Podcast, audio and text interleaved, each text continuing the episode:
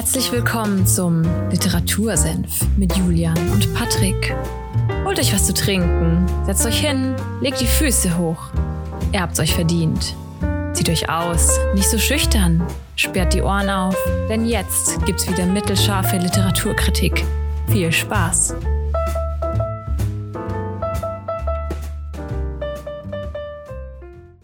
Hallo und damit herzlich willkommen in Folge 35 beim Literatursenf. Heute ist der 17. Januar und ich begrüße den Patrick. Ja, das ist aber schön, dass du mich so herzlich begrüßt, Julian. Von mir auch ein wunderschönes Hallo beim Literatursenf bei der Folge. Ich habe nicht aufgepasst, also die, die Folge gesagt, welches ist. Ja, Wie vielte? Verdammt. 35. 35, ihr seht, wir sind äh, frisch und äh, ja, gut zurück im neuen Jahr. Das ist die zweite Folge dieses Jahres, ne? Ich bin gespannt auf dein, dein Buch, das du uns heute vorstellst. Wir haben vorab schon ein bisschen drüber geredet, aber es geht um einen, ja, mal wieder um einen Mann, der, ich glaube, eigentlich fast allen, die den Podcast auch hören, oder die sich im Internet rumtreiben, im Begriff ist. Um wen geht's denn, Julian? Um Elon Musk. Und zwar, wenn man den Mann nicht kennt, dann der Gründer von PayPal, SpaceX, Tesla und noch vielen anderen Unternehmen, aber auf die kommen wir dann kurz im Laufe des Podcasts auch zu sprechen. Ansonsten möchte ich gern kurz zwei Sachen richtigstellen. Wir haben letztes Mal in der letzten Folge ein bisschen an Schmarrn erzählt, Patrick. Oder zum- das? Zumindest ich.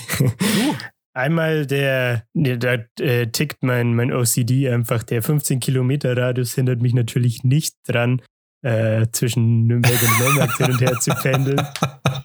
ja, das sind Äh, deine beiden Wohnorte, ne? Ja, genau. Ja.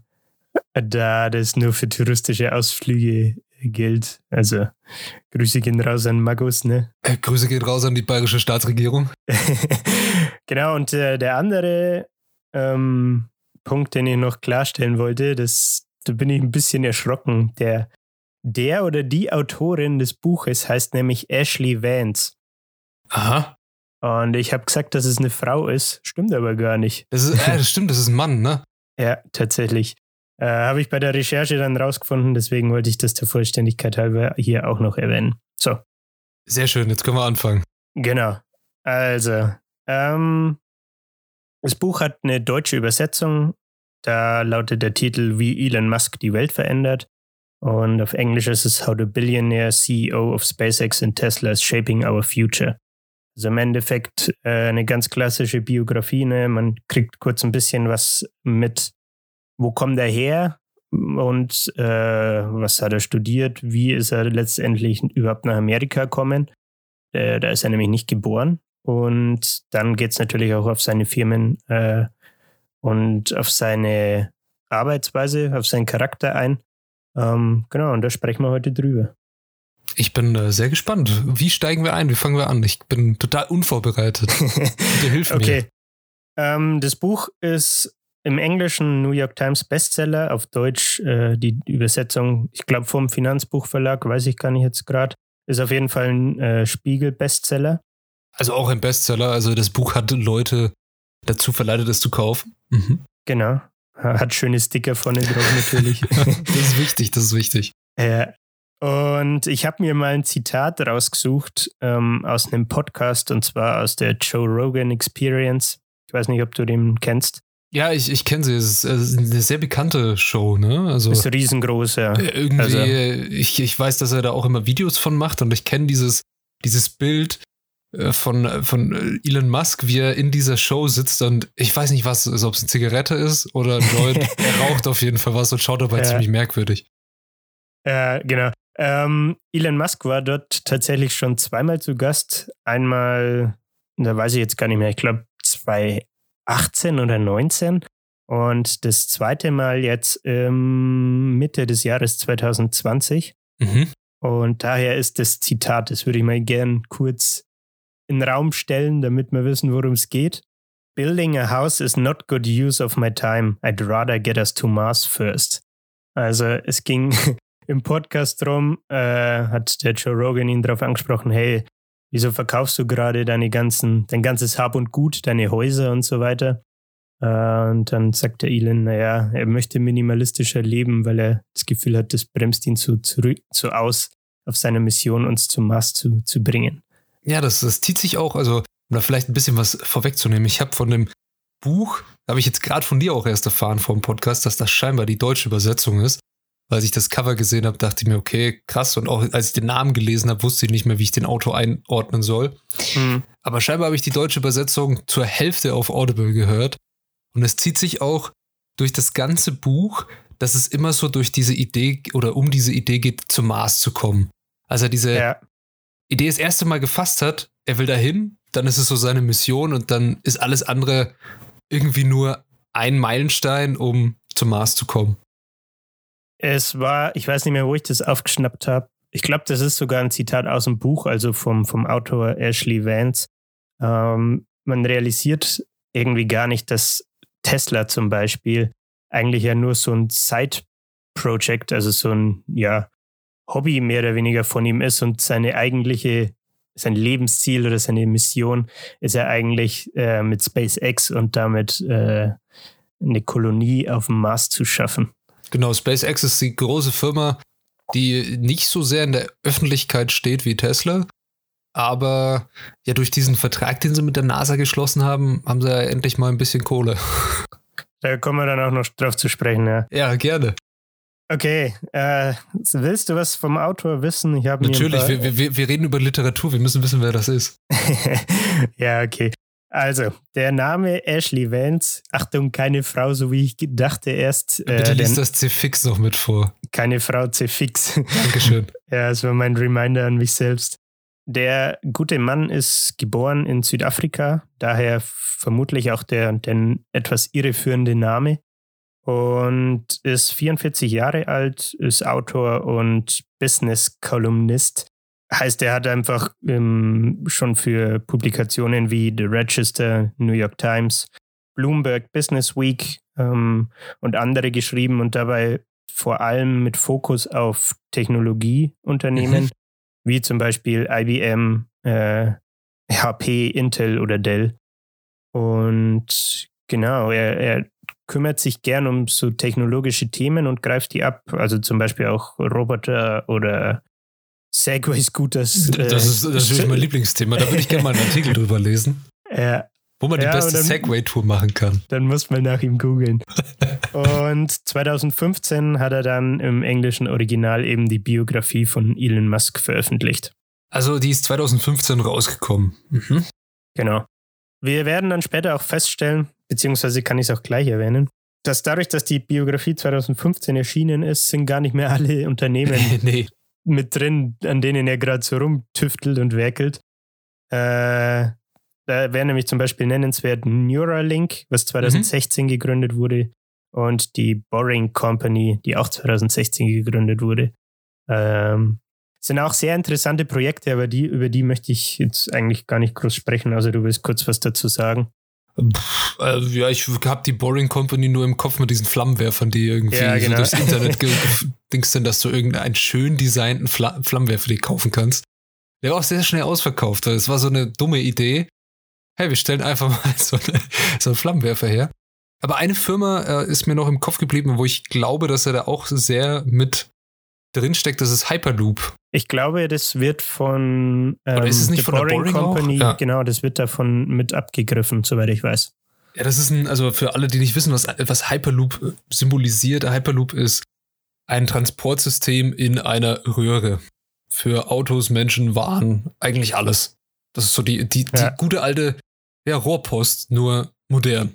Ja, genau. Und die Idee, ich glaube, Musk hat darüber mal einen Artikel geschrieben, die Idee ist halt, dass man diese Hyperloop verwendet, um, boah, jetzt weiß ich es gerade gar nicht, ich glaube PKWs, also auch Menschen und aber auch natürlich Cargo zwischen Städten äh, zu transportieren und das Ganze. Stimmt, ich glaube, da gibt es so ein wunderschönes schnell. Video auf der, deren Homepage.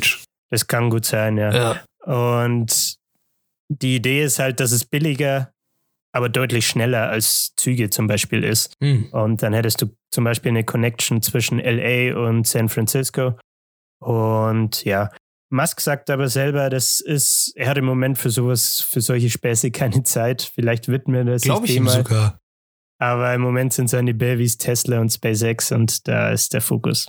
Genau, dann Und nehmen wir gleich mal direkt am Anfang, na gut, jetzt haben wir schon zehn Minuten, aber ich sage mal, das ist der Anfang, äh, die neuesten Nachrichten mit, mit auf. Und zwar vom 7. Januar hat die Tagesschau äh, auf, der, auf der Homepage ähm, ja, veröffentlicht, Tesla-Chef, reichster Mensch der Welt.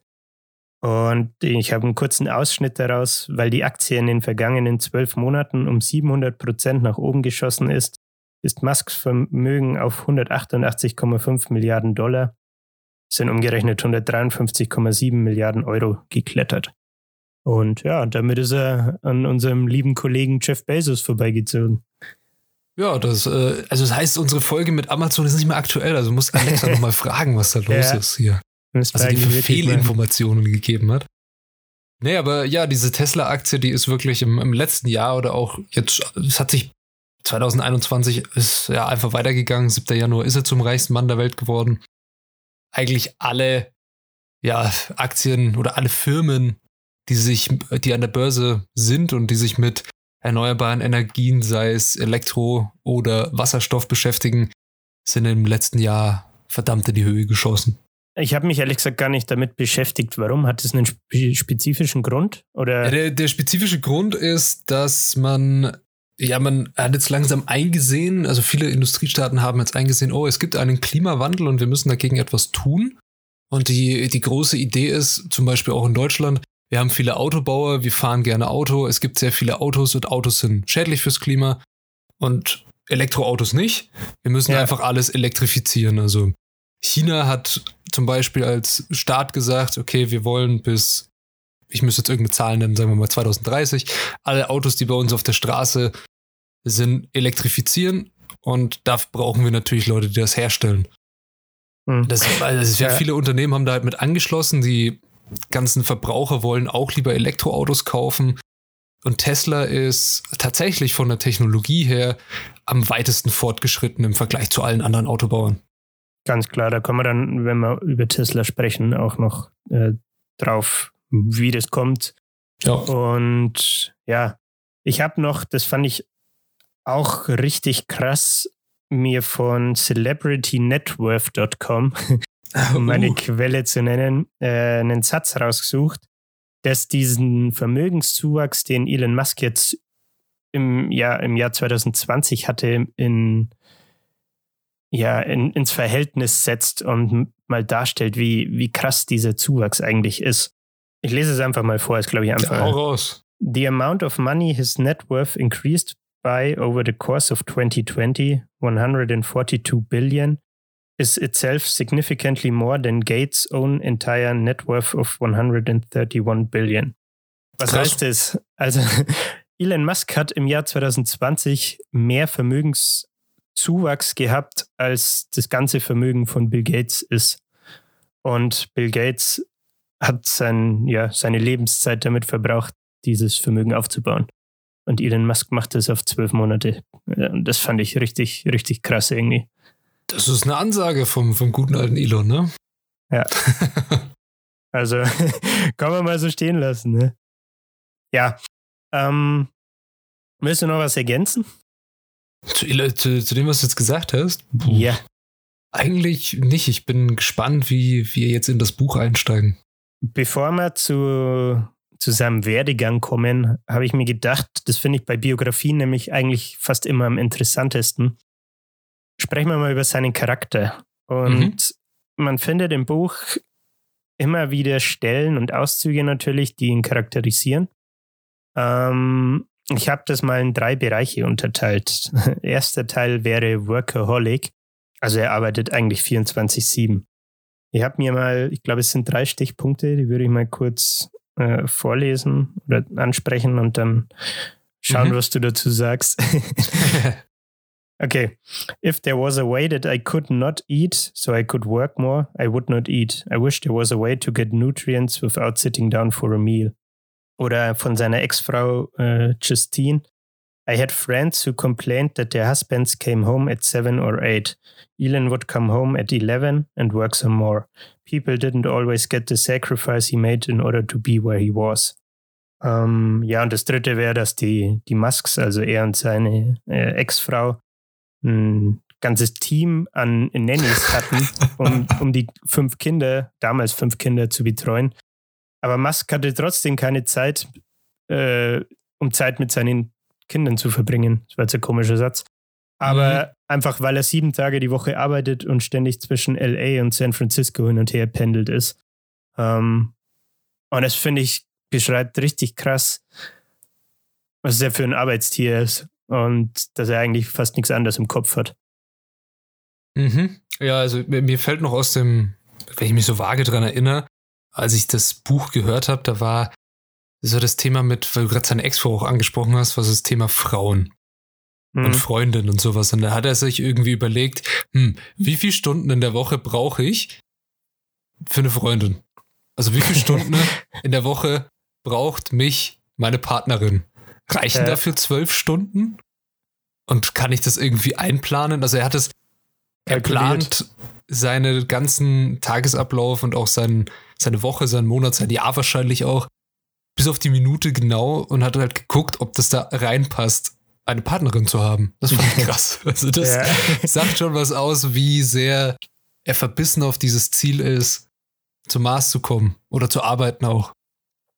Definitiv, ja. Also er lässt sich nicht so leicht von seinem Ziel abbringen. Das kann man ja, aber so, ein, so ein Workaholic-Mindset hat er auch immer ein bisschen Schattenseiten, wenn man äh, mit Leuten zusammenarbeitet, ne? Das ist gleich eine gute Überleitung. Der zweite Punkt, den ich mir äh, rausgeschrieben habe, war äh, schlechte Charakterzüge. Und da habe ich auch ein Zitat, wo ich mir dachte, Alter, das, also da fehlt mir echt ein bisschen das Verständnis. One employee missed an event to witness the birth of his child. Musk fired off an email saying, That is no excuse. I'm extremely disappointed. You need to figure out where your priorities are. We're changing the world and changing history, and you either commit or you don't. Ja, hart, ne? Also, andere, andere Firmen bieten dir die Möglichkeit, dass du in Elternzeit gehst und irgendwie, ich weiß es gar nicht, wie lange ist das dann? ein Monat bis drei Monate, sechs Monate, ich habe keine Monate. Ahnung. Ich habe also mit so einem Thema habe ich noch nicht beschäftigt, aber ich, ja, ich weiß, dass es auf jeden Fall so teilweise Möglichkeiten gibt, also ganz unterschiedlich, aber ja, so ein, drei Monate kann ich mir schon vorstellen, dass das auch für den Mann auf jeden Fall geht. Und ein Mitarbeiter von ihm verpasst ein, ich weiß gar nicht mehr, Event oder Meeting und Elon Musk haut gleich so eine E-Mail raus und feuert ihn quasi. Da dachte ich mir, Alter, also man kann auch echt richtig fokussiert auf sein Ziel sein. Ne?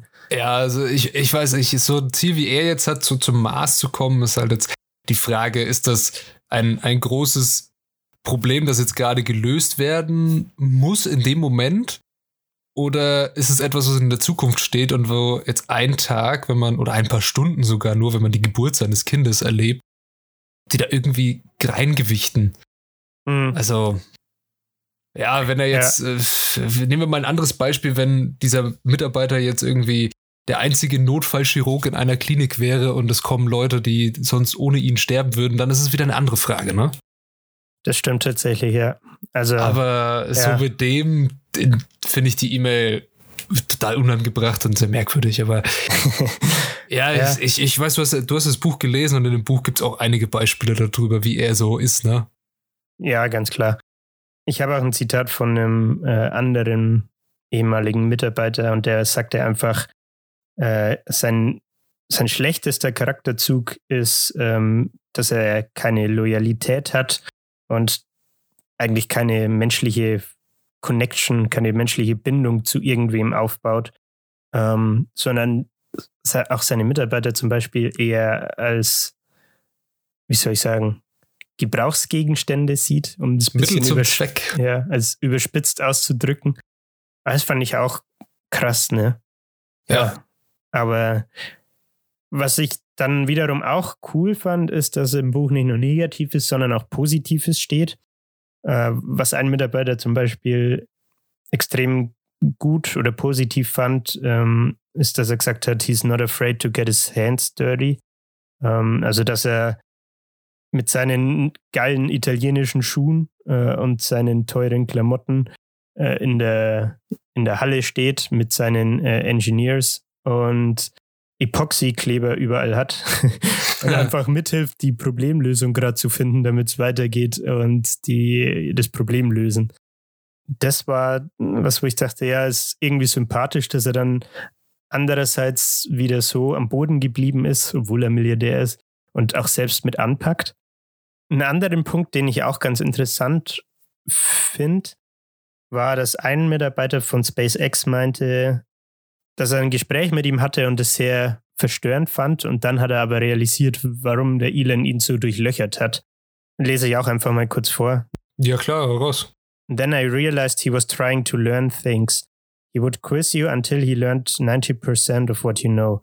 People who have spent significant time with Musk will attest to his abilities to absorb incredible quantities of information with near flawless recall.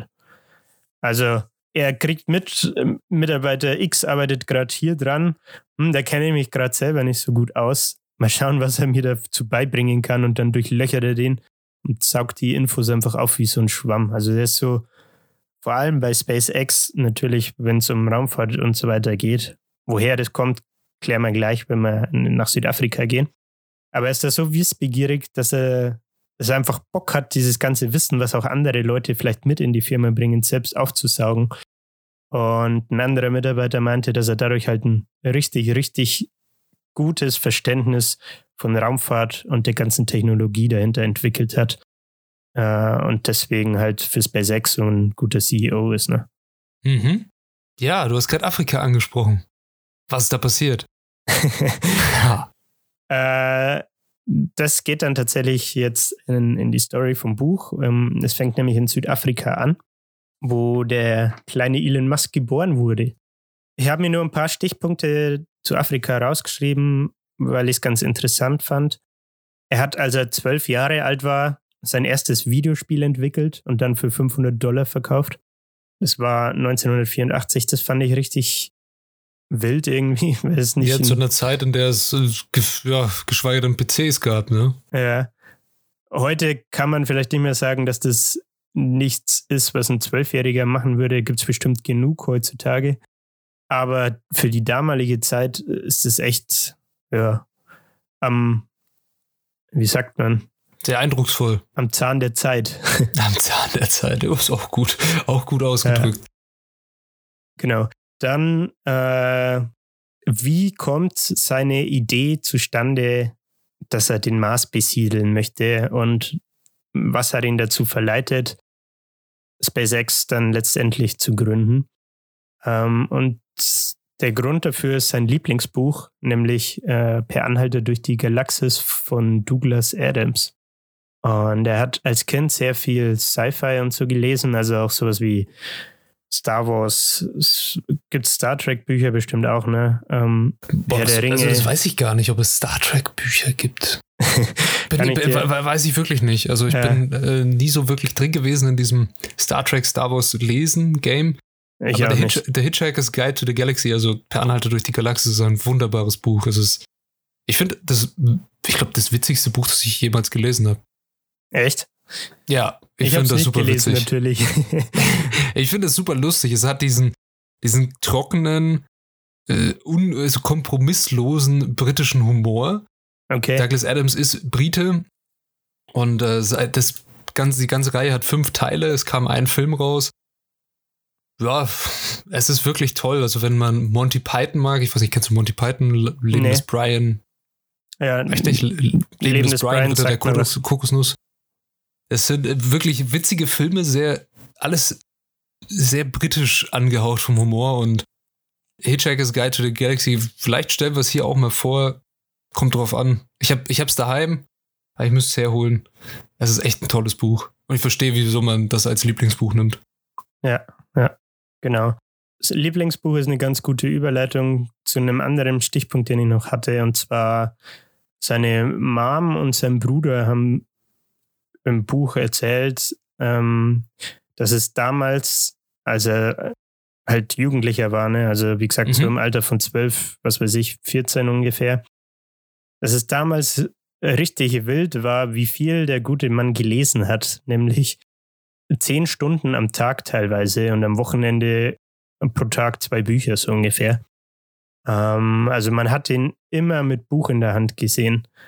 Und das fand ich auch was, was sein Charakter natürlich auch ein bisschen widerspiegelt. Ne? Also, dass er wissbegierig ist und dieses ganze Wissen, was in den Büchern steckt, aufsaugen will.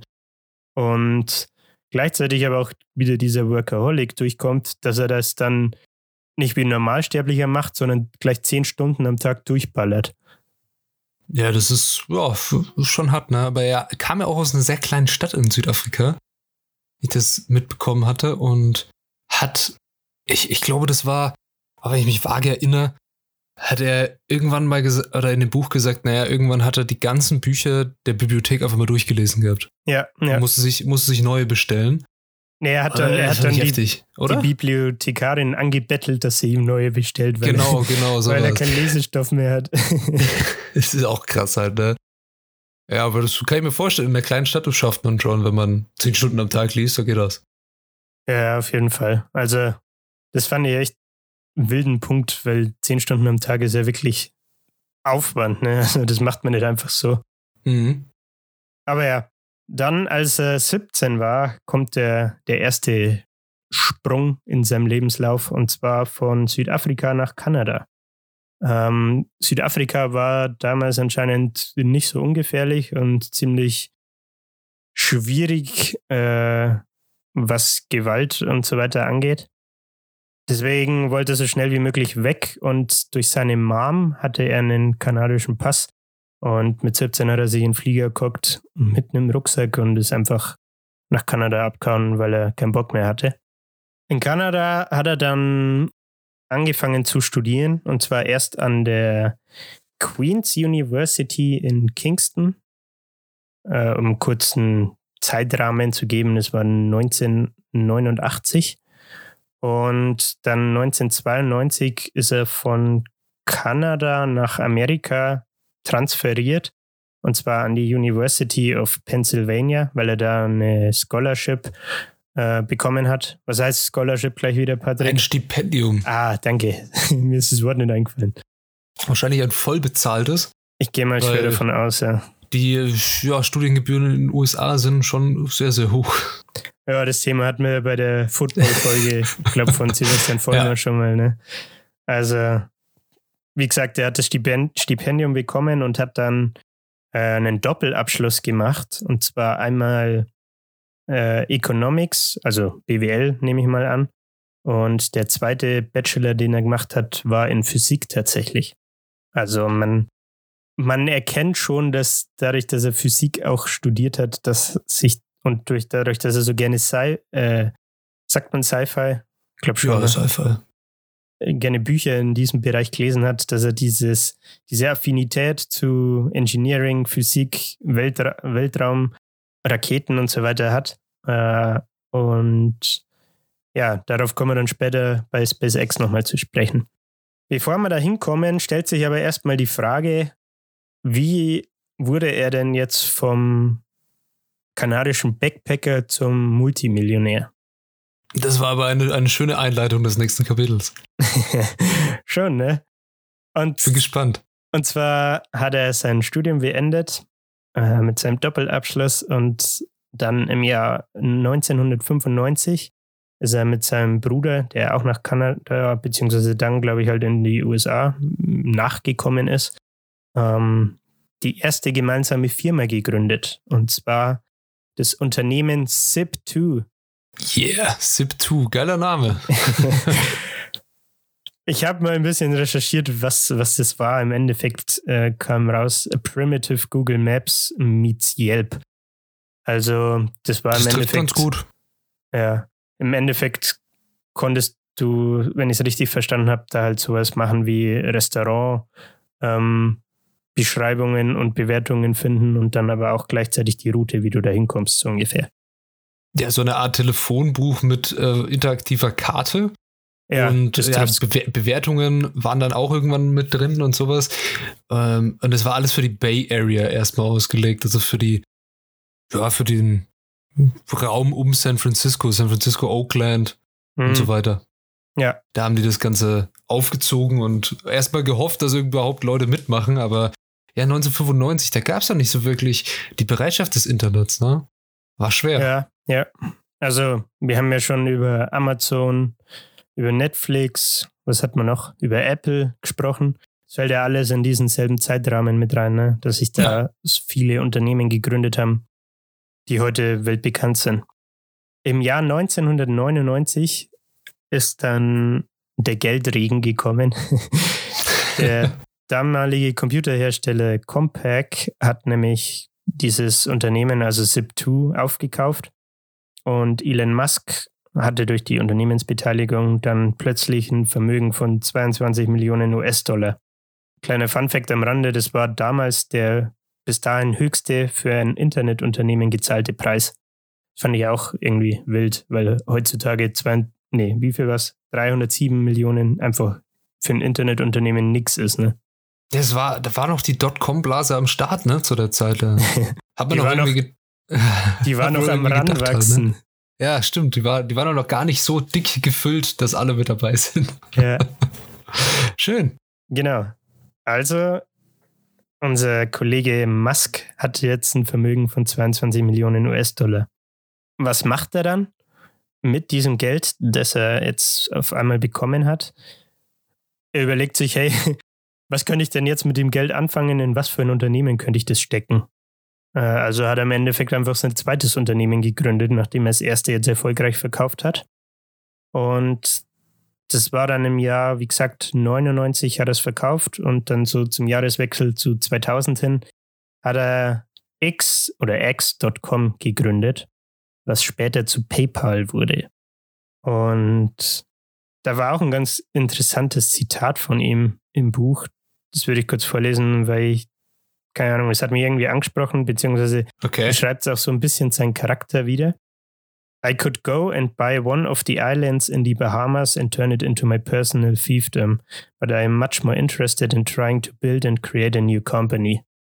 Also er hat dann, ich glaube, er war damals 27 und hat dann gesagt, hey, ich kann jetzt meine Multimillionen nehmen, mir ein schönes Leben am Strand machen, aber das, darauf habe ich gar keinen Bock, sondern da kommt wieder der Workaholic durch, ne? Er musste sofort schauen oder er wollte sofort schauen, was kann ich jetzt mit dem Kapital, das ich jetzt ja, bekommen oder erhalten habe, anfangen und wie kann ich das wieder reinvestieren. Hm. Genau, und das Ganze ist dann eben in x.com geendet. Man, ich denke, heute kennt jeder PayPal, ne? Also. Ja, also ich, ich wüsste nicht mehr, wohin ohne PayPal. nee, es, ja. ist, es macht vieles einfacher, Internetbezahlungen und sowas. Ich denke, jeder, der es nutzt, wird es verstehen. Ja, um es kurz zu beschreiben, es ist ein Online-Bezahlsystem via E-Mail. Also du hast die E-Mail-Adresse von einem was weiß ich, Kumpel, Kollegen. Und nur anhand von der E-Mail kannst du ihm Geld schicken. War es halt damals, wohlgemerkt im Jahr 2000, ziemlich äh, ja, neu und innovativ war, ne? Ja. Und im Jahr 2000 ist dann X.com mit dem, mit dem Konkurrenzunternehmen, das die hatten, die im ähnlichen Bereich unterwegs waren, fusioniert und daraus hat sich letztendlich dann PayPal ergeben. Und zwei Jahre später wurde PayPal wiederum verkauft, und zwar an eBay für 1,5 Milliarden äh, US-Dollar. So, dann kommt nämlich der zweite Geldregen für Herrn Elon Musk. er hatte von PayPal 11,7 Prozent der Firmenanteile und war damit größter Anteilseigner. Und durch diesen Verkauf von PayPal an eBay hat er jetzt auf einmal wenn man Steuern abzieht, ein Vermögen von 180 Millionen äh, US-Dollar. Also der Sprung von 22, die er ursprünglich hatte, reinvestiert und dann das Unternehmen wieder verkauft und dann hat er auf einmal 180 Millionen auf der Hand.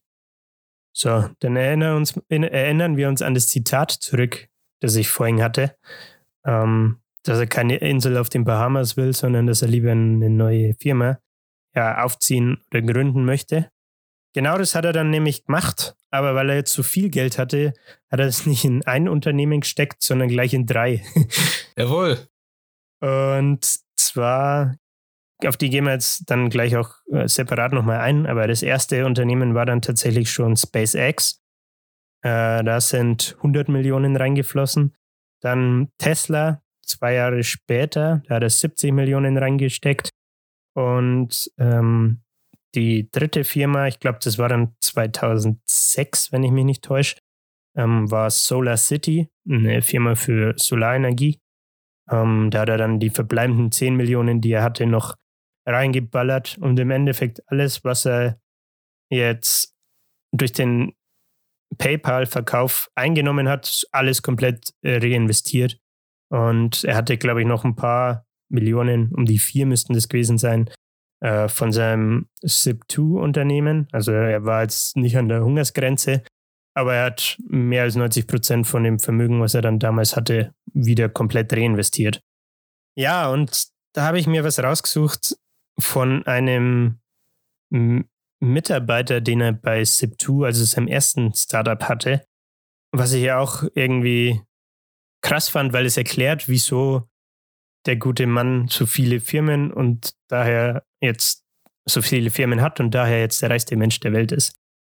Ich lese mal vor. That's what separates Elon from mere mortals. He's willing to take an insane amount of personal risk. When you do a deal like that, it either pays off or you end up in a bus shelter somewhere. Harte Worte, ne? ja, klar. Also. Ja, hohes Risiko, hoher Gewinn, aber ja, definitiv auch hoher Verlust möglich.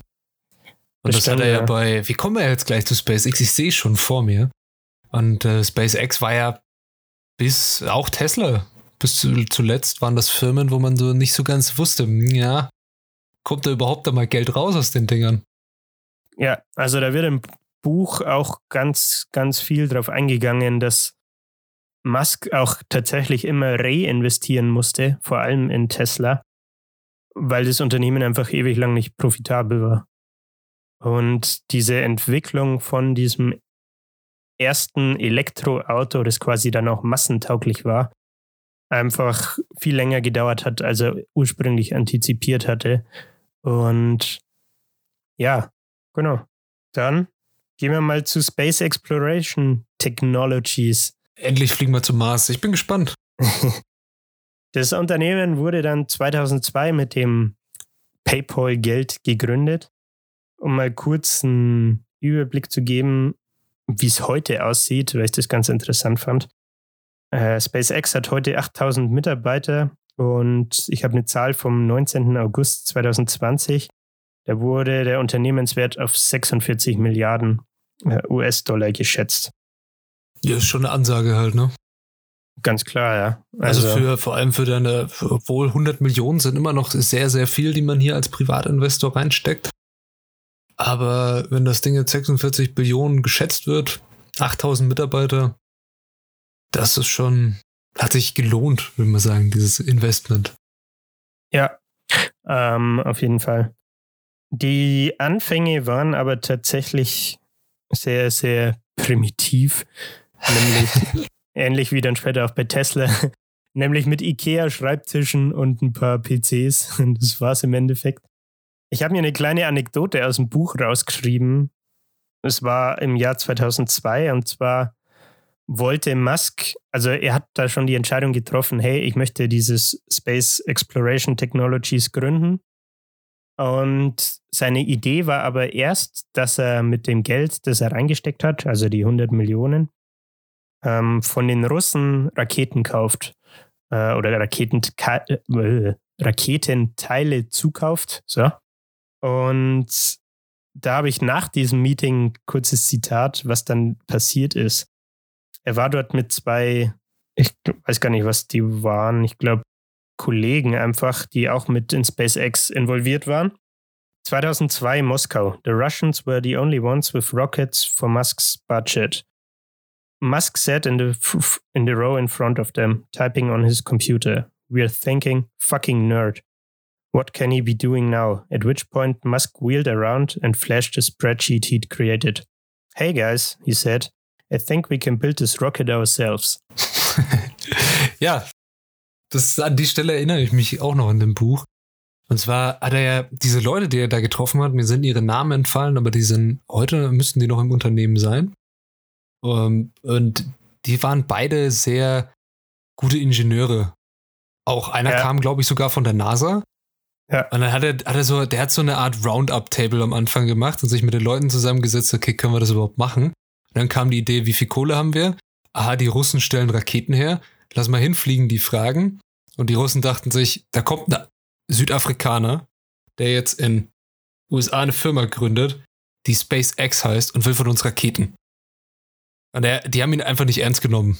Ja, beziehungsweise dadurch, dass sie ihn nicht ernst genommen haben, wenn ich mich recht erinnere, haben sie die Preise einfach so absurd Genau. hoch gemacht, dass er sich nicht leisten konnte.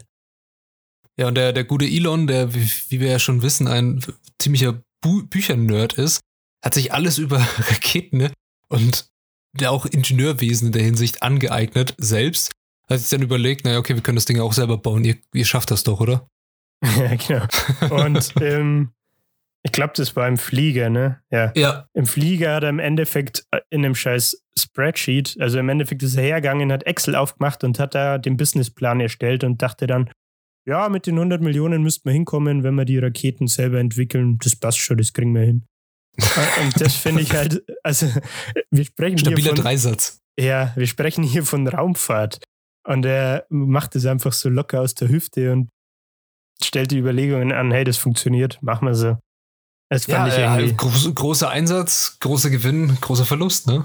Ja, ganz klar. Jetzt habe ich es schon gewissermaßen vorweggenommen. SpaceX hat dann beschlossen, diese erste Rakete, das war, ich glaube, die äh, Rocket Falcon hat sie geheißen. Also von den Raketennamen, von denen habe ich überhaupt keine Ahnung. Nur, dass diese, diese, dieser letzte Start von der Dragon wurde letztes Jahr ja irgendwie live übertragen. Da gab es ganz viele Memes dazu. Das habe ich Ja. gesehen. Ja. Ähm, du kannst auch SpaceX, das habe ich dann beim Recherchieren rausgefunden, hat einen YouTube-Channel, da kann man sich irgendeinen Start, ich weiß nicht mehr von welcher Rakete, aber irgendeinen Start auf jeden Fall anschauen. Da haben sie Astronauten zur ISS draufgeschossen, wenn ich mich nicht täusche. Ja, die haben ja mit, mit der NASA diesen Vertrag jetzt. Genau. Ja. Seit 2008. Ja, seit Dezember 2008 ähm, ist SpaceX tatsächlich Supplier, also Zulieferer für die ISS. Und der Vertrag war über 1,6 Milliarden US-Dollar und umfasst letztendlich zwölf Flüge, stand im Buch, zur, zur Space Station. Und was ist daran besonders? Man muss im Kopf behalten, dass SpaceX eine private, ein privates Unternehmen ist. Und daher ist es auch das erste private Unternehmen, das ähm, mit der ISS ja gedockt hat. Wie, wie sagt man das? Wie formuliert man das schön? Gedockt. Ja, angedockt, das ist, glaube ich, im Fachjargon das richtige Wort, das du Okay. verwendet hast. Aber ja, das ist, ist wirklich sehr, sehr krass, weil vorher, bevor SpaceX gab, man sagt so, so, so Verkehrsdingen eigentlich immer schön liber, liberalisiert, ne? Wenn man Mhm. als private Firma da rein darf. Und vorher hatte, gab es aber auch keine private Firma, die solche Anstrengungen betrieben hat, einfach mal in den Weltraum zu kommen. Und wenn jetzt jemand sagt, ah ja, da gab es doch aber diese Virgin Air von Richard Branson, ja, die gibt es, aber der hat als einzigen Ideenpunkt gehabt, er will Leute über die Atmosphäre bringen, dass sie Schwerelosigkeit erleben und das ist eher so ein Touristengag.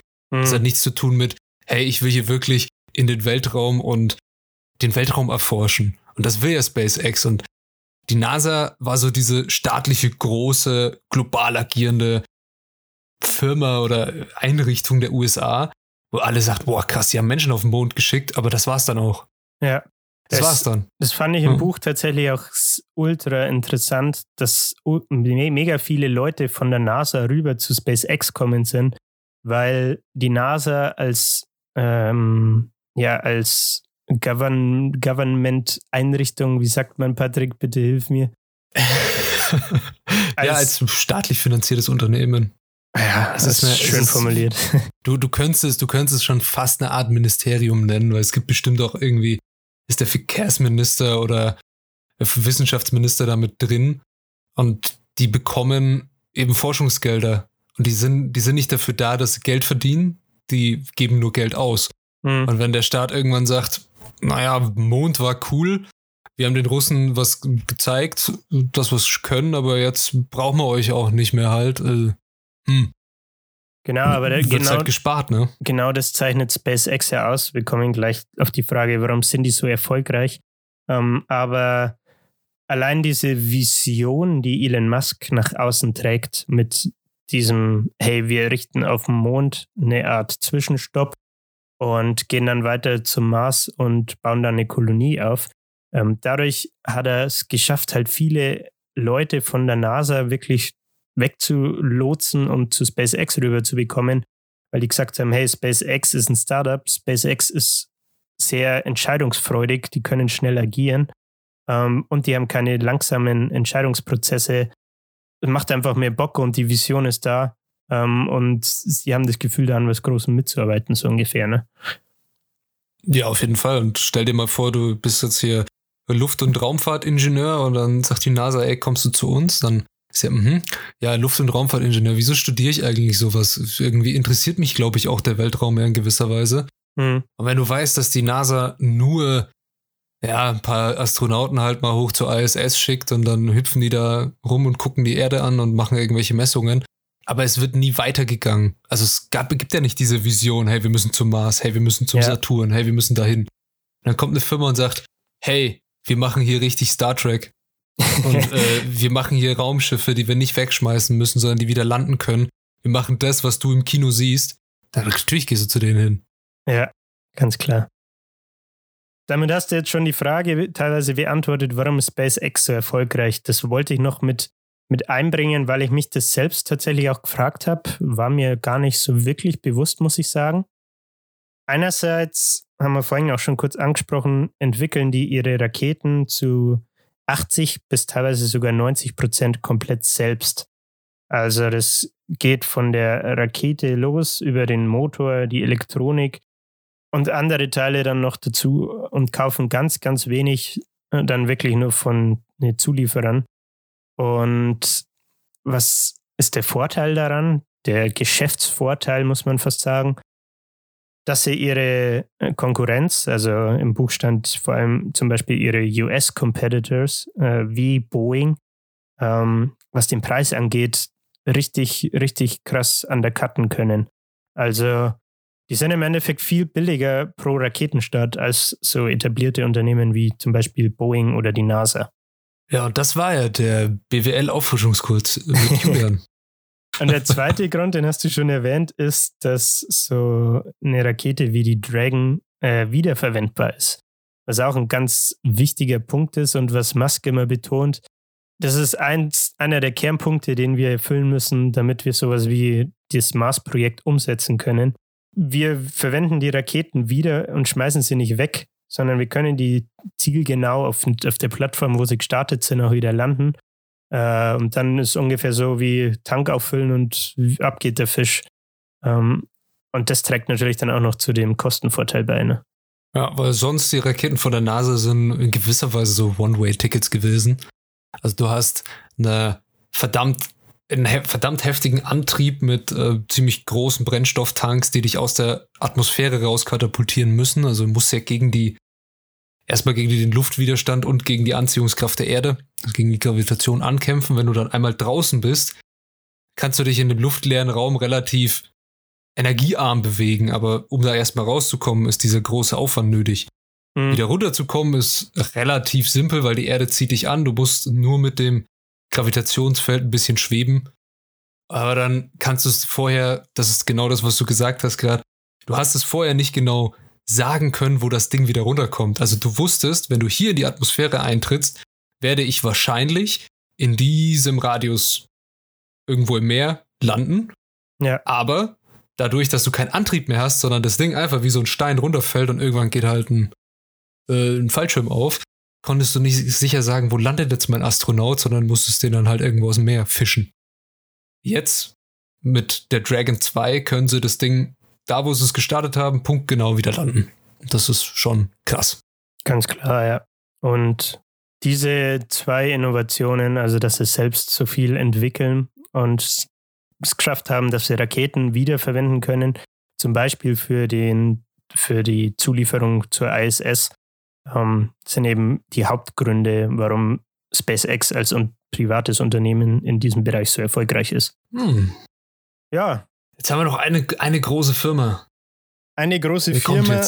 Und danach habe ich noch ein paar Worte zum Mars. Äh, das ist auch zum ganz Mars? interessant fand. Ja. Jawohl. Aber lass uns erst über Tesla sprechen. Mhm. Was ich tatsächlich nicht wusste, ist, dass das 2004 schon gegründet wurde. Und dass der Elon, da wird im Buch drüber diskutiert, äh, er sieht sich als Co-Founder, also als Mitgründer. Ähm, die, eigentlichen, die eigentlichen Gründer sehen es ein bisschen anders.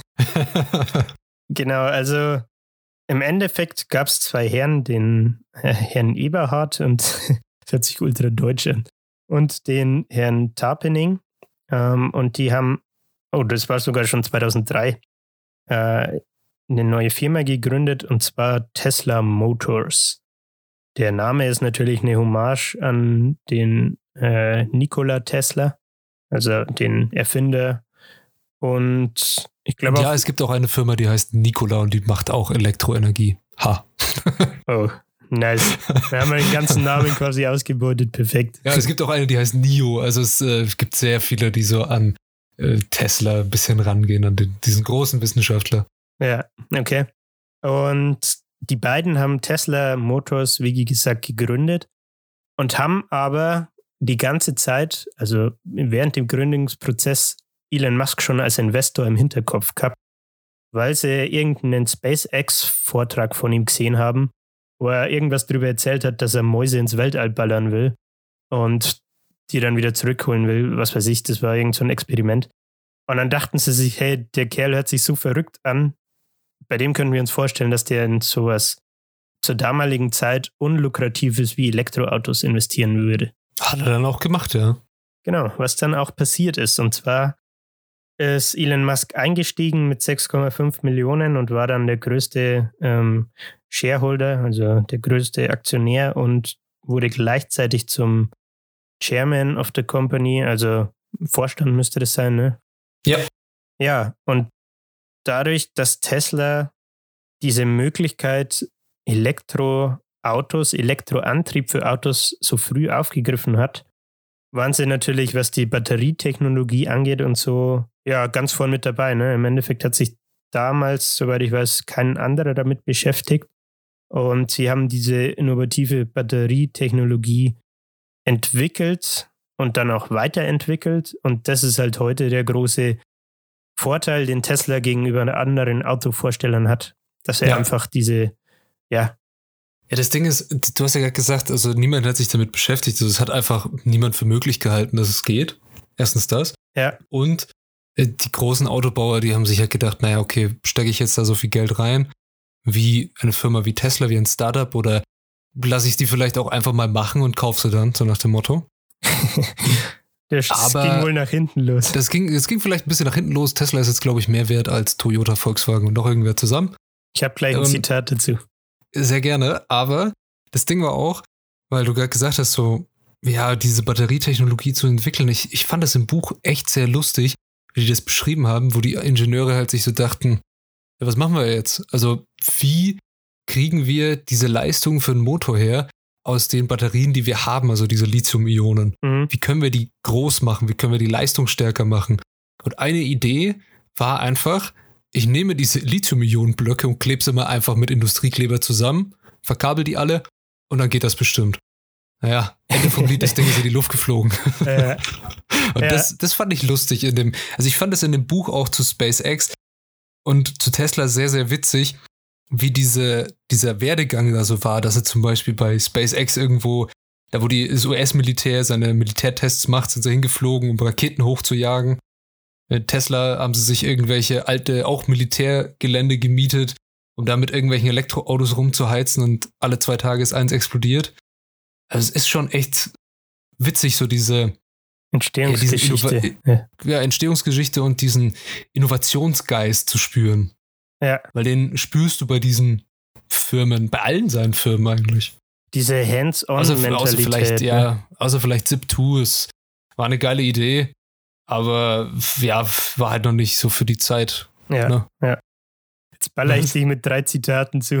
Pass Hau, hau raus. Das erste passt jetzt, finde ich, ganz gut, weil du gerade diese, weil du meintest, du fandest es im Buch so cool, wie beschrieben wird, wie das Ganze tatsächlich vonstatten ging. Also, dass die, ich möchte mal sagen, fast schon auf die primitive Art und Weise einfach mal ein paar Batterien zusammengeklebt haben, zum Beispiel bei Tesla oder auch dann bei SpaceX halt einfach mal irgendwann so weit waren, lass uns mal die Rakete testen, dann startet das Ding und explodiert kurz danach halt, ne? Mhm. Und da habe ich ein Zitat zum, zur, zur Arbeitsmoral bei SpaceX. The guiding principle at SpaceX is to embrace your work and get stuff done. People who await guidance or detailed instructions languish. The same goes for workers who crave feedback. Okay. Und es beschreibt halt das, was du gerade sagtest, finde ich ganz gut. Weil wenn du nicht aus eigener Kraft und Motivation versuchst an dieser Innovation und vor allem Problemlösung, im Endeffekt ist es ja nur die, hast du tausend kleine Probleme und die Engineers lösen die zusammen, ne? Wenn du da nicht Ja. aus, aus eigenem Willen dran arbeitest, dann bist du einfach bei der falschen Firma, sowohl bei Tesla als auch bei SpaceX, weil das eben diese, dieses Mindset ist, was Elon Musk in die beiden Firmen reinbringt, ne? Also, Ja, vielleicht auch, äh, was mir da jetzt persönlich einfällt, ein, ein Zitat aus meinem, aus meinem Leben, aus meinem äh, Studium tatsächlich. okay. Äh, Grüße gehen raus an meinen Übungsleiter in anorganischer Chemie.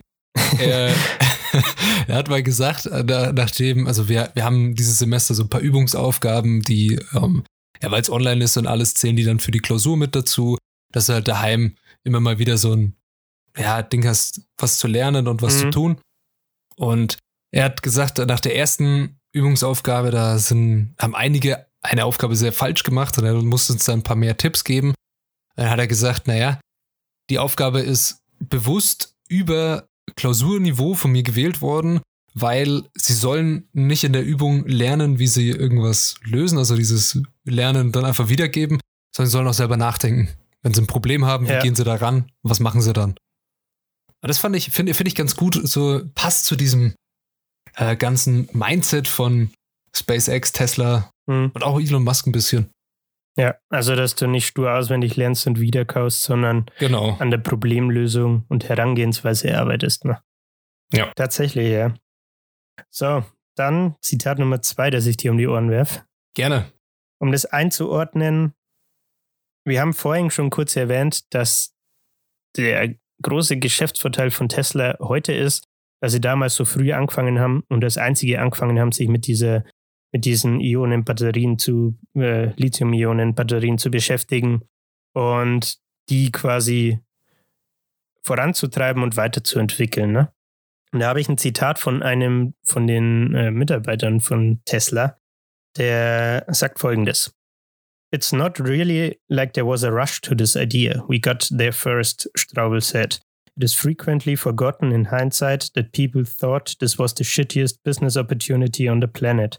The venture capitalists were all running for the hills.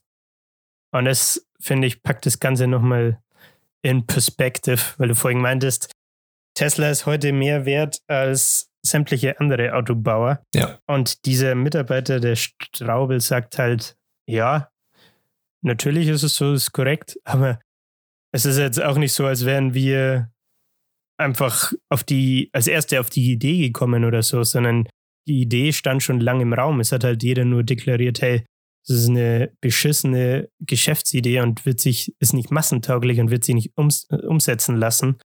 Ähm, deswegen gehen wir das gar nicht an. Und Tesla war halt so mutig und hat gesagt, hey, das kriegen wir schon hin, das passt. Die haben sich getraut, ein Ja, Auto zu bauen. ja, es ist, äh, ist einfach so. Ja, schön, schöne auch letzte Worte zu Tesla, finde ich. Also, wir, wir haben alle, ja, jetzt, glaube ich, live nachrichtenmäßig auch mitbekommen, was da so mit so einer Aktie passieren kann, die innerhalb von einem Jahr ja, von 64 Euro auf jetzt maximal letzte Woche 727 gestiegen ist. Hm. Das ist schon heftig. ja. Ich habe auch mal rausgesucht, wie viel Tesla jetzt letztendlich wert ist. Und zwar Mhm. äh, von Forbes.com. Und die haben geschrieben, dass Tesla Shares ähm, mehr als 660 Prozent gestiegen sind in 2020 bis zu dem Zeitpunkt. Es war der 19.12., glaube ich. Und Tesla hat eine Market Capitalization von mehr als 650 Milliarden US-Dollar, was es mit Abstand die wertvollste Automobilmarke und das wertvollste Automobilunternehmen der Welt macht. Dann habe ich noch weiter recherchiert und zwar beim Handelsblatt. Und oh, das Handelsblatt. Ja, ja, tatsächlich, handelsblatt.com. Und da stand dann, was ich nämlich schon vermutet hatte, und zwar, dass Tesla an der Börse mehr wert ist als Volkswagen, Daimler und BMW zusammen. Und das fand ich richtig, richtig krass. Weil man denkt, ja. hey, Deutschland sind die Automobil-Weltmeister so ungefähr. Und dann liest du sowas und denkst dir, ja, Satz mit X. Haben wir wohl den. Aber nix. Haben wir wohl verschlafen. Ne? Ja, das Ding ist, also, was man, man muss das natürlich immer so zahlen und auch so eine große, großen Anstieg immer ein bisschen mit Vorsichtigkeit betrachten. Ich bin mal gespannt auf die äh, Quartalszahlen jetzt für das erste Quartal 2021, ob sich das dann bestätigt und ob das Ganze so, wie sie es, ja, planen für die Zukunft, ob das alles so gut vonstatten geht mit dieser Gigafactory in, in Deutschland. Mhm. Und äh, ich bin gespannt, wie es mit Tesla weitergeht. Ja, ein Punkt, äh, den man, finde ich, auch gar nicht so am Schirm hat, ist, was ist denn mit diesen Batterieabfällen zum Beispiel? Also, ich weiß nicht, ob du dazu was weißt, aber ich habe irgendwie, ich meine, du hast ja die Batterien, die verwendest du für eine bestimmte ja. Anzahl Kilometer, nehme ich mal an. Dann wird, lässt die Leistung irgendwann nach. Und dann stellt sich ja. ja die Frage, was macht man damit? Also, wie nachhaltig ist das dann in dem Moment, wenn du diese Batterieabfälle hast? Überhaupt nicht. ja. Und das, das kannst du ganz einfach beantworten. Also, ja. äh, an sich, Lithium ist ein sehr, sehr begehrtes Material gerade. Ähm, auch ein eher seltenes, äh, ist, ja, seltene Erde ist es noch nicht, wie man so schön spricht davon. Aber es ist ein seltenes Metall und es ist einfach, du kannst jetzt keine Akkus aus anderen Metallen bauen oder es gibt noch keine Technologie, die das kann, weil Lithium einfach das beste, in der Elektrochemie zum Beispiel das beste Metall ist. Das ist, mhm. hat die beste Leitfähigkeit, es kann am meisten Energie speichern und das ist für solche Zwecke einfach super geeignet. Und ja, wenn du diese Batterie, das kennt, kennt man wahrscheinlich selber vom, vom Handy, da gab's, gibt's verschiedene Modelle und verschiedene Akkus, aber die alle Akkus, die in einem Handy drin sind, basieren auf Lithium-Ionen. Mhm. Nach ein paar Jahren, wenn du die Handys immer wieder lädst, entlädst und immer diesen Prozess hast, du führst Energie zu, Energie geht ab, du führst Energie zu und so weiter und so fort, kann es passieren, dass sie natürlich nicht mehr so, ja, aufladekräftig sind. Und vor allem bei Autos hast du ja jetzt unterschiedlich jetzt wie beim Handy. Beim Handy habe ich die Möglichkeit, dass ich, ich lade das auf und dann habe ich einen eher schleppenden Verbrauch. Bei einem Auto kann ich ja selber entscheiden, wie viel ich gerade verballern möchte. Das ist der große Unterschied. Mhm. Also ich kann jetzt die ganze Zeit Vollgas geben und dann wird mein Akku sehr stark beansprucht und schneller, ja, nicht mehr so leistungsfähig wie ein anderer, der moderat genutzt wird. Ja. Und was du dann mit den Batterien machst, das weiß noch keiner so genau. Ja. Und da bin ich mal gespannt, wie sich sowas zum Beispiel, diese Fragestellung auf den Aktienkurs langfristig auswirkt. Ja. Aber gut. Ich wollte noch einen Punkt oder zwei Punkte einbringen zu Tesla. Du bist noch mhm. motiviert, mhm. Patrick? Immer. Okay. Dann gehen wir mal ins Jahr 2012 kurz. Und zwar kam da das erste Mal das Model S ähm, raus. Also es wurde das erste Mal für die Masse auf den Markt gebracht, für den Endnutzer letztendlich. Und da stand drin, dass Elon Musk mit Tesla im Endeffekt es Ähnliches geschafft hat wie Steve Jobs mit äh, mit Apple und mit zum Beispiel dem iPhone. Ne? Also, dass er das, das Auto im Endeffekt in Gadget verwandelt hat und dadurch so ein bei der richtigen äh, Nutzergruppe dieses Verlangen nach dem Auto äh, erzeugt hat. Ähm, einfach weil es erstens Elektro ist, klar, ne? Aber auch weil es so viele Kleinigkeiten hat, was vorher in Autos nicht wirklich präsent war. Also zum Beispiel diese diese ähm, Türgriffe, die so im, in der Tür drin sind und nur rausfahren, wenn du mit dem Schlüssel hinkommst. Oder der riesen Touchscreen, den du in der Mitte hast, ne, mit dem du eigentlich alles bedienst, bis auf, ich glaube, Warnblinker und noch irgendwas, weil das das Gesetz verlangt. Ansonsten machst du alles übers, über den Touchscreen. Mhm. und das fand ich auch einen ganz, ganz coolen Punkt, der nochmal so unterstreicht, wieso Tesla auch so im Hype ist gerade, ne? Weil er einfach dieses langweilige Thema, von dem jeder gesagt hat, hey, das wird nicht massentauglich werden, das taugt einfach nicht, Elektroauto. hat er hergenommen und hat nicht nur ein, ich würde sagen, gut aussehendes Auto rausgebracht, sondern ist auch noch mit so Kleinigkeiten ähm, bestückt, dass, dass es für, für den Kunden einfach Spaß macht, dieses Ding zu besitzen. Ne? Das stimmt, ja. Und, und natürlich auch ähnlich wie bei Apple als Statussymbol fungiert. Ja. Wollen wir noch über die Gigafactory Berlin sprechen?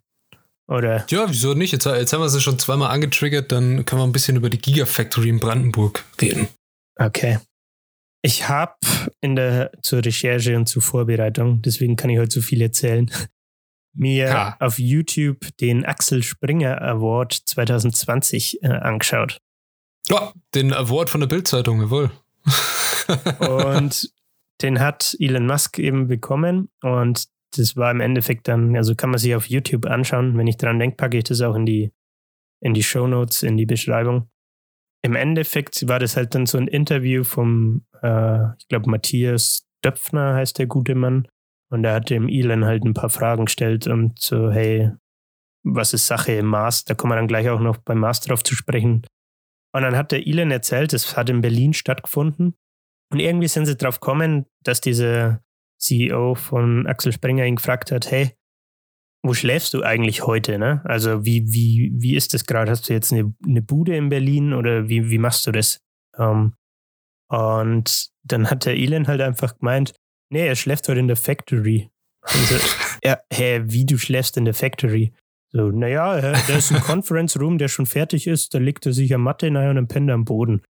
Und das fand ich halt, es macht ihn wieder irgendwie ultra sympathisch, weil er sich nicht zu fein dafür ist, halt, ja, in sein, seiner äh, Factory da am Boden zu, zu pennen. Und die Begründung, warum er das macht, war halt, ja, er hat den, das ermöglicht ihm, dass er einen guten Eindruck davon kriegt, wie, wie der Baufortschritt ist, wie, wie die Sachen einfach vorangehen und so weiter und äh, wie sich das entwickelt, ob er damit zufrieden ist und so. Ne? Mhm. Fand ich irgendwie witzig als, als Anekdote. So ein kleiner, kleiner Nachtrag noch zum, zu meiner Aussage, dass man nicht so wirklich weiß, was man mit Lithium-Ionen-Batterien anstellen soll. Also man kann sie auf jeden Fall recyceln, das stimmt. Aber es gibt ja einen sehr interessanten Artikel, den ich gerade so nebenbei gelesen habe. Äh, der geht um Recycling von Ionenbatteries von, ja, aus Elektroautos. Mhm. Und der wurde im Nature Magazin, das ist ein Wissenschaftsmagazin von äh, drei Autoren verfasst. Und da geht es darum, dass sie halt sich das angucken, wie recycle ich die Dinger heutzutage und ist das ja nachhaltig? Weil ist ihnen aufgefallen, okay, das, äh, man kann sie recyceln, das stimmt. Aber es ist ein sehr, sehr komplizierter Prozess, den man gerade anwendet. Und ja, die Aussage ist, man braucht, wenn man diesen Change macht, so diesen Umschwung in der Mobilität auf Elektro, also jetzt nicht nur Privatwägen, sondern LKWs, keine Ahnung, vielleicht auch ein Zug, äh, Hm. alles Mögliche, was halt so rumfährt, dann braucht man auf jeden Fall neue Methoden, wie man diese Dinge recycelt und die Materialien, die da drin gebunden sind, weil die brauche ich ja wieder. Lithium, Kobalt, Kupfer, all das Zeug, was da drin ist, möchte ich ja nicht wegschmeißen, weil, wir haben vorhin schon gesagt, Lithium ist sehr selten, teuer, jeder will es haben. Wieso es wegschmeißen, wenn wir es doch verwendet haben? Wir müssen es nur recyceln. Ja. Das als kleiner Nachtrag. Der Recherche-Patrick ist am Start. Es hat Nee. mich jetzt interessiert, also da Ja. gibt es bestimmt, äh, ja. Nee, ist eine, eine coole Ergänzung, auf jeden Fall. Wissen die Hörer auch Bescheid. Immer. Ja, um, um Berlin-Brandenburg die Gigafactory noch kurz in Zahlen zu packen. Baustart war im ersten Quartal 2020. Äh, Tesla rechnet mit Errichtungskosten von 1,065 Milliarden Euro. Und im Juli 21 sollen bis zu 12.000 Beschäftigte etwa 500.000 Fahrzeuge im Jahr produzieren. Jawohl. Also trifft den Begriff Gigafactory ganz gut, ne? Ja, dann würde ich sagen, können wir einen Haken an Tesla machen, oder? auf jeden Fall, auf jeden Fall. Tesla haben wir jetzt sehr viel drüber geredet. Ja. Ja. Dann kommen wir mal zum letzten Thema, das ich noch habe. Und zwar, wir haben es jetzt schon immer wieder angesprochen. Wie gesagt, das Buch spricht es auch ständig an. Das Thema Mars. Und ich habe ja vorhin schon gesagt, dass er bei diesem Axel Springer Award in dem Interview auch das Thema angesprochen hat. Komme ich gleich drauf. Erst möchte ich noch ein Zitat aus dem Buch vorlesen, was, ja, was das Ganze abrundet, würde ich mal sagen. Mhm. Turning humans into space colonizers is his stated life's purpose. I would I would like to die thinking that humanity has a bright future, he said. If we can solve sustainable energy and be well on our way to becoming a multi planetary species with a self sustaining civilization on another planet, to cope with a worst case scenario happening and is extinguishing human consciousness, then, and here he paused for a moment, I think that would be really good. Ja, es ist sein Traum, eine ja, mehr Planet, eine Planetenspezies zu werden. Auch interessant. Multiplanetary Species. Interessant. Und, äh, ja. Und Self-Sustaining Civilization on another planet. Das ist äh, natürlich sehr wichtig. Aus den Fehlern, die wir auf der Erde begangen haben, lernen, ne? Ja. Und ähm, ja, hoffentlich gibt es auf dem Mars dann auch wirklich Wasser, wenn man da mal da ja, ist. Ja. In diesem Axel Springer Interview kam dann auch die Frage auf, ja, okay, ist erstmal schön und gut, ne, Mission Mars, die Vision kennen wir jetzt alle, aber wie ist denn der Zeitplan und so? Und dann ist er da ein bisschen drauf eingegangen und das möchte ich jetzt auch noch erwähnen, weil das ganze das Buch und die, die Folge heute, glaube ich, ganz gut, gut abrundet. Er meinte, mhm. um, six years, highly confident. If we get lucky, four years. Und ein uncrewed Vehicle will er in zwei Jahren raufschicken. Also er denkt, dass er ziemlich sicher in sechs Jahren die ersten ähm, Besatzungen zum Mars schicken kann. Wenn sie extrem gut vorankommen und glücklich sind in vier Jahren und ein unbemanntes, äh, ja, eine unbemannte Rakete, wie auch immer man es bezeichnen will, will er in zwei Jahren raufschicken. Warum ist das Ganze immer in zwei Jahresschritten? Weil dann anscheinend Erde und Mars am nächsten aneinander stehen oder so, wenn ich es richtig verstanden habe. Und dann halt sinnvoll ist, quasi die Reise ich glaube, anzutreten. Ich glaube jetzt mal deine Aussage. Hat er im Interview ja, gesagt. kann sein. Ja. Kann sein, dass die Planetenkonstellation, also Planeten sind ja auf verschiedenen Bahnen. Der Mars ist ein bisschen. Ist der Mars näher an der Erde? Ha, äh, an, der, an, an der Sonne? Sorry, nicht an der Erde, was zum Teufel. Er ist weiter weg, ne? Wir sind auf Du- der 3, du der Mars müsste auf der 4 sein. ich, ja, ja. ich weiß es für ehrlich gesagt gar nicht. Ich bin ja, ich Das muss wär- ja auch nicht zum Mars reisen, deswegen. Wieso nicht? Komm, Judy. Quick Adventure, two years. Ja. Ja, man, muss halt, also ich fand die Zahlen erstmal krass, dass das so greifbar schon alles ist. Man muss auch dazu sagen, er, er dachte auch bei Tesla, dass er den ersten Wagen in, innerhalb von zwei Jahren äh, rausbringen kann. Und dann letztendlich hat es, ich glaube, sechs, sieben Jahre gedauert, bis der erste massentaugliche Tesla ähm, verkauft wurde. Also er ist da schon immer sehr, sehr zuversichtlich, wenn er sowas sagt. Und mir würde es nicht wundern, wenn es dann am Ende des Tages doch länger dauert. Aber er hat das Ganze dann noch näher umschrieben, so wie das denn zum Beispiel vonstatten gehen könnte. Ne? Also er sagt ganz klar, das Wichtigste ist, ähm, dass wir eine self-sustaining Base auf dem Mars haben. Also im Endeffekt, ähm, übersetz mal bitte für mich, Patrick. Bitte? Self-sustaining. Self-sustaining, ja, selbsterhaltend doch ein bisschen, ne? Ja, schon, ne? Also, dass, dass, wir eine autarke Lebensform da oben Autark, haben, die wir nicht, danke. äh, nicht ständig mit äh, Zeug, also die halt nicht von der Erde abhängig ist. genau. Aber So. dann ist ja die Frage, wie viele Raketen äh, musst du raufschicken, Einige. um da zum Beispiel eine, eine Stadt mit einer Million Menschen zu haben, ne? Und dann hat er das so ein bisschen vorgerechnet. Das finde ich auch krass, dass er in so einem Interview dann einfach so Zahlen parat hat, ne? Wenn du 100 People, also 100 Leute pro Rakete hochschickst, die auf so eine lange Reise gehen, dann bräuchtest du 10.000 Flüge, um eine Million Leute zu haben, ne? Und dann stellt sich Mhm. die Frage, 10.000 Flüge über was für eine Zeit verteilt. Und dann kam das, äh, hier steht es nochmal, given that you can really, can only really depart for Mars once every two years, that means you would need like 40 or 50 years.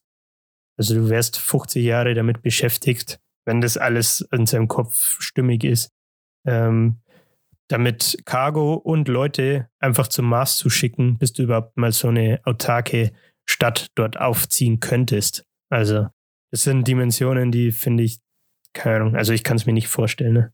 Das ist irgendwie, Das ist schon eine, Surreal. eine riesen, riesen Anzahl an Starts, die man da auch braucht. Ja, Ja, 50 ja. Jahre. Boah. Genau. Ja, das ist sein, seine Lebensmission. Und ich glaube, das ist ein ganz cooler Abschluss zu der Folge, ne? Auf jeden Fall.